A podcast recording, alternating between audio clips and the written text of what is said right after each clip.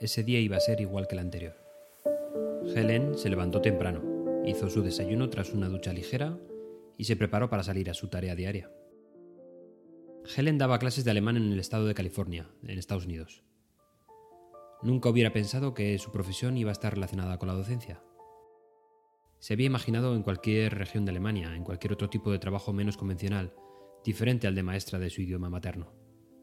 Y fue entonces cuando llegó el telegrama. Sus manos, temblorosas, al ver el remitente, no podían ocultar su nerviosismo. Hacía mucho tiempo que no recibía una notificación de ese estilo, y mucho menos de la capital de Alemania. Abrió el sobre a duras penas y comenzó a leer detenidamente. Tras los formalismos propios de la época, el mensaje recibido era muy claro. Alemania le daba la posibilidad de participar en la ronda clasificatoria olímpica en su especialidad, la esgrima. Ojos rebosantes de lágrimas y ninguna duda de que emprendía la vuelta a casa para el reto de ser atleta olímpica. De los 21 atletas que fueron convocados para las pruebas clasificatorias de las distintas disciplinas, 20 fueron descartados. Y Helen obtuvo la plaza para su Alemania. Hasta ese punto todo parecía normal, pero lo que no sabía Helen es que su clasificación había sido amañada.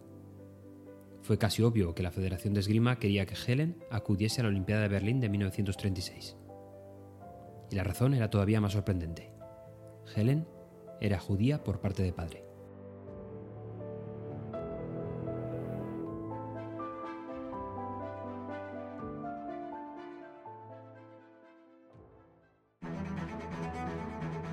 Hoy elegimos el fondo de nuestras diapositivas, tema obvio para muchos de vosotros, pero seguro que recordáis el barroquismo de vuestras primeras épocas.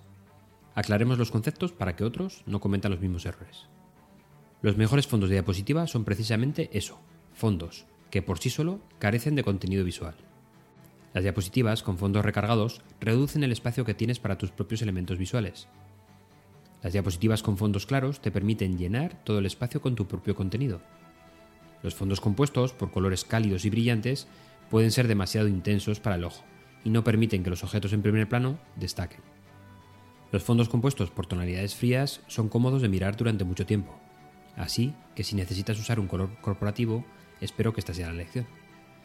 A la hora de elegir un fondo, tengamos en cuenta cómo aparecen los gráficos y fotografías cuando se colocan en primer plano.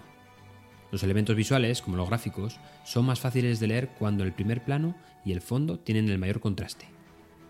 Los fondos degradados tienen su público, pero para mí no son una buena elección.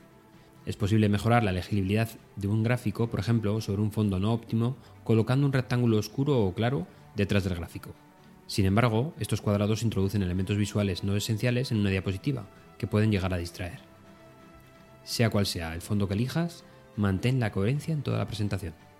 Saltar de un fondo a otro distrae y puede ser muy molesto para la vista.